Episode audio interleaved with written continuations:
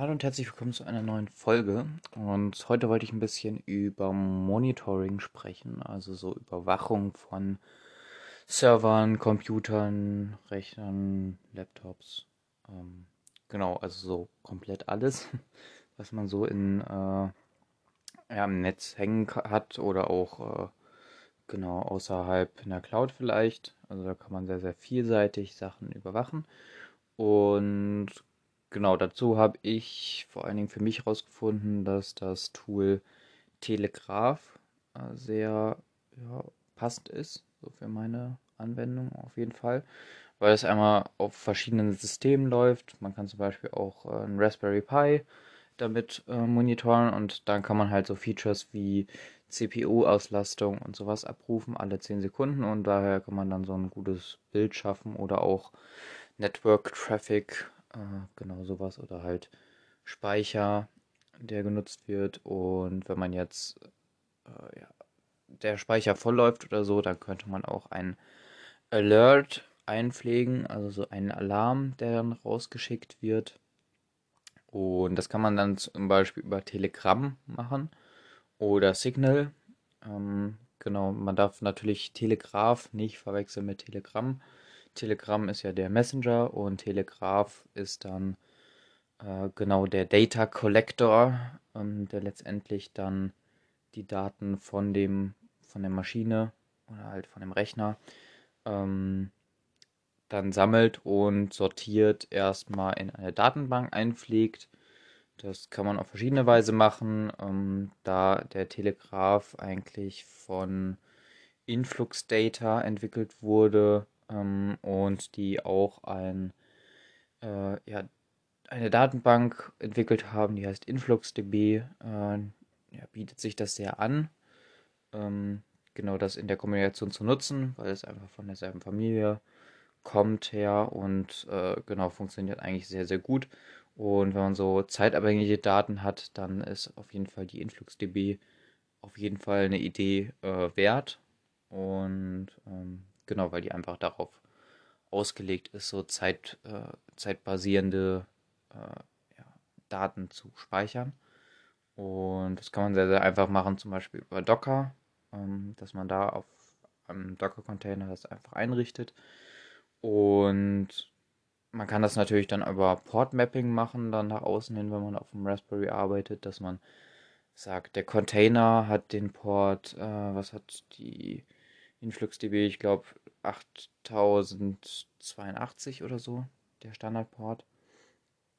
Und den kann man dann nach draußen mappen, äh, über halt den Port des, also der Container hat einmal den Port 8082 und den mappt man auf den Port des Raspberries zum Beispiel, in dem Fall ähm, 8082 oder man macht halt über Docker VLAN, vielleicht mache ich da nochmal eine Folge zu, ist auch eine ganz coole, coole äh, Funktionalität von Docker, ähm, dass man jedem, also dass man dem Container eine eigene IP zuweist, also eine eigene Adresse im Netzwerk und darüber dann direkt äh, kommunizieren kann. Genau, da hat man dann nicht die Instanz logisch, physisch natürlich irgendwie dazwischen, aber logisch hat man da nicht die Distanz äh, zwischen, also Raspberry irgendwie dazwischen als Instanz.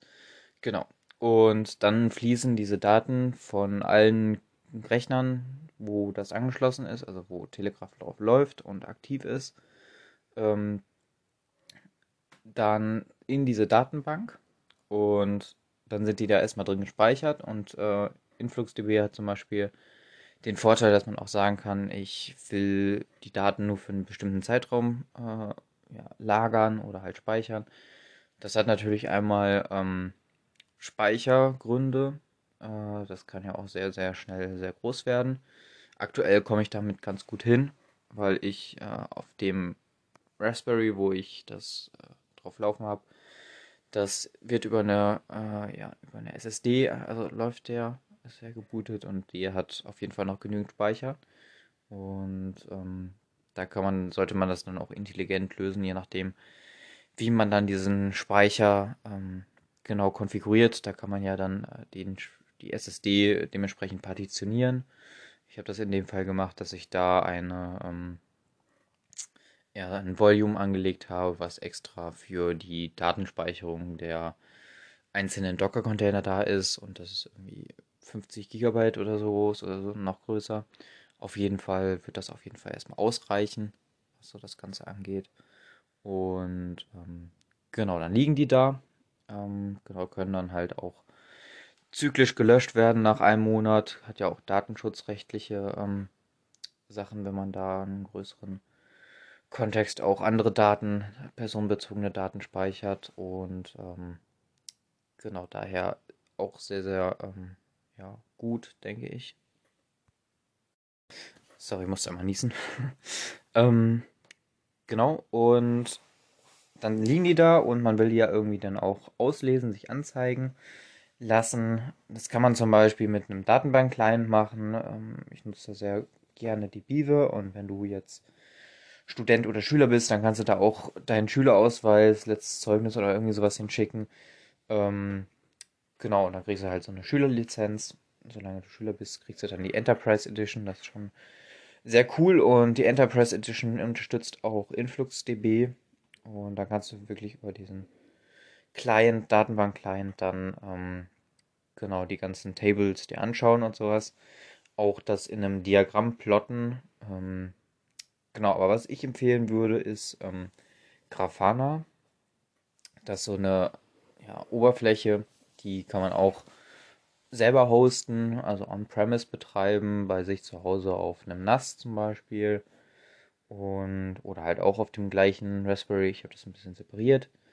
Und genau, das ist dann einfach ja, ein, ein ja, grafische, grafische Oberfläche zum Anzeigen von Echtzeitdaten. Und diese Echtzeitdaten, da kann man dann so Templates anfertigen zu. Da gibt es auch im Internet vorgefertigte Templates, wenn man zum Beispiel einen Windows-Rechner hat, dann kann man da dementsprechend auch eigene vorkonfigurierte Dashboards nehmen.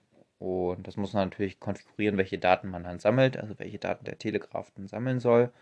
Und wenn das dann die richtigen Add-ons quasi aktiviert sind, kann man so nennen, das wird konfiguriert in der großen Konfigurationsdatei. Und dann kann dementsprechend dann auch die richtigen Daten dann für das äh, ja, für den ähm, für das Panel dann äh, ja, gesammelt werden und abgefragt werden. Und genau, das läuft dann über HTTPS, also man hat dann, Grafana ist dann so ein Webservice im eigenen Netzwerk. Und genau, da kann man dann so ein bisschen Dashboarding betreiben, auch eigene Panels bauen, wie gesagt, auch eigene dann oder halt Sachen importieren von anderen. Da gibt es auf jeden Fall sehr, sehr viele Möglichkeiten, wie man das Ganze konfiguriert mit vielen, vielen verschiedenen Sachen, ähm, wie zum Beispiel, dass man ja einmal so einen Chart hat, äh, da gibt es Barcharts, dann kann man auch zum Beispiel Logfiles ähm, genau mit locken. Also Telegraph kann auch zum Beispiel bestimmte Logfiles irgendwie ja, abfragen. Ähm, muss man nur ein bisschen aufpassen, weil das ziemlich, ziemlich schnell ziemlich viel werden kann, je nachdem, wie lange man das speichern will. Aber das ist schon sehr, sehr interessant und das kann man sich auch alles dann in Grafana anzeigen lassen, wenn man da so ein bestimmtes Programm, zum Beispiel die Logs dann zentral, äh, genau dann überwachen will oder vielleicht auch bei bestimmten Sachen dann ein Alert einrichtet, dass äh, der dann über Signal zum Beispiel versendet wird oder per E-Mail gibt es auch. Und genau, das ist auf jeden Fall sehr, sehr praktisch. Und genau, gibt es sehr, sehr viele Möglichkeiten, das Ganze dann darzustellen. Da gibt es zum Beispiel auch so Sachen wie Uptime, also wie lange läuft der schon oder wenn er mal nicht erreichbar ist. Oder man kann auch über Telegraphen verschiedene Services anpingen, ob die erreichbar sind. Wenn man zum Beispiel einen eigenen, eine eigene Website hat oder so, dann kann man gucken, ob die aktuell läuft. Also zum Beispiel alle 10 Sekunden, dass man da einen Ping hinsendet und guckt, ob die erreichbar ist und auch wie gut die erreichbar ist. Das ist ja auch äh, ein Fakt. Und zum Beispiel habe ich dadurch auch so ein paar Probleme in meinem Netzwerk dann eliminieren können. Zum Beispiel hatte ich das teilweise, dass mein Internet ausgefallen ist und da konnte ich direkt genau sehen, äh, wann das war und ähm, genau wie lange und auch wie gut zwischendurch das Internet war. Man kann zum Beispiel dann Google anpingen, die sind ja immer erreichbar und gucken, wie dann der eigentliche Anschluss zu Google dann funktioniert, also wie gut, wie gut man Google pingen kann. Und ähm, genau, oder auch wie gut seine eigene Website eigentlich im Durchschnitt ist über mehrere Monate bis Jahre. Genau, kann man auch pingen. Oder man kann auch eigene Services im Netz pingen, ähm, dass man guckt, ob die gerade online oder offline sind und dementsprechend dann auch ein Alert schickt, wenn jetzt zum Beispiel ein System ausgefallen ist, hier der Smart Home Server IO Broker zum Beispiel, wenn der offline ist, dann ist es vielleicht nicht ganz so toll, weil man dann einige Sachen dann nicht nutzen kann, wie, keine Ahnung, smarte Glühbirnen oder sowas, je nachdem, was man da eingepflegt hat. Und genau, dann kann man sich direkt, äh, kann man direkt dann ähm, genau über so ein Alert dann genau handeln und feststellen, woran es gelegen hat. Vor allen Dingen auch, weil man diesen Zeit, äh, zeitlichen Rahmen hat.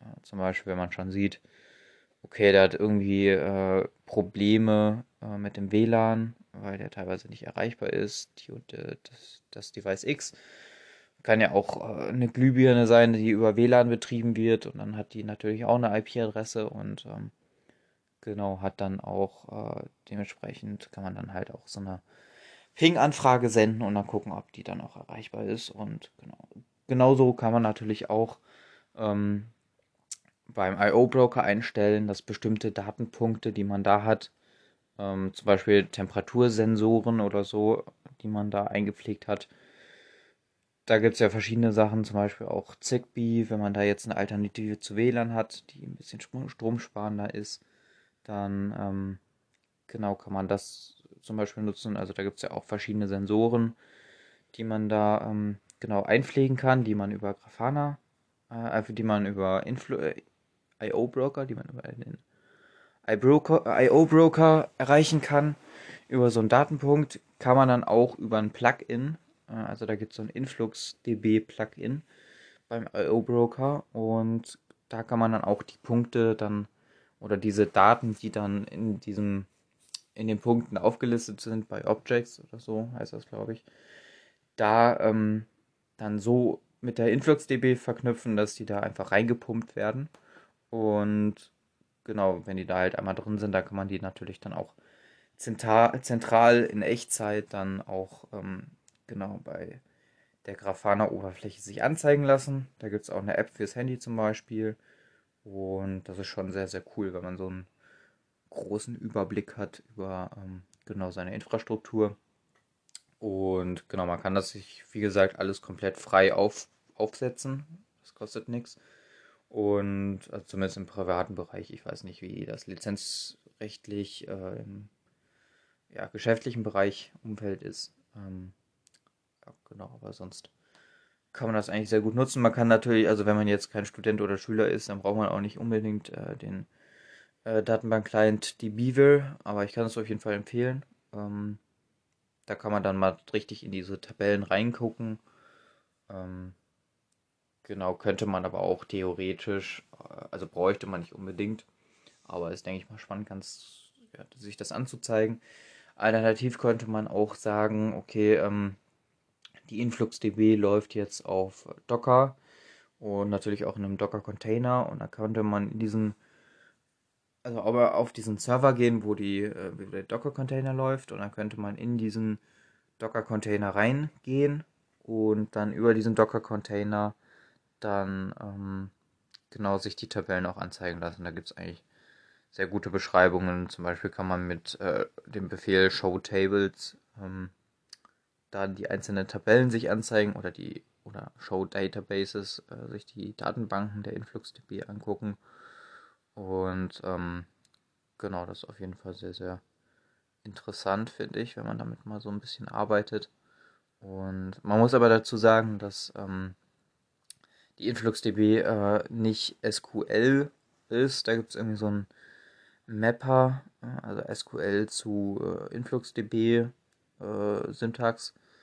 Ähm, genau damit könnte man noch ein bisschen Probleme haben. Aber da diese ganzen Queries und sowas, das läuft alles eigentlich im Hintergrund und man hat da eigentlich nichts mit zu tun. Und ähm, genau, wenn man über Grafana macht, dann macht man auch keine richtigen Select-Anfragen, sondern das ist dann mehr so ein Drag and Drop. Ähm, genau mit so Funktionalitäten oder Datenfelder, die man so auswählen kann, die man da irgendwie in diesem Chart dann angezeigt bekommen will. Und genau daher ist das eigentlich sehr, sehr komfortabel und gut gemacht, denke ich. Und ja, genau damit würde ich auch den Podcast schließen. Ist ja jetzt schon eine längere Folge geworden. Und genau, wünsche dir noch einen schönen Abend, schönen Nachmittag, Mittag, je nachdem, wann du diesen Podcast hörst. Und genau, dann bis zur nächsten Folge. Bis dahin.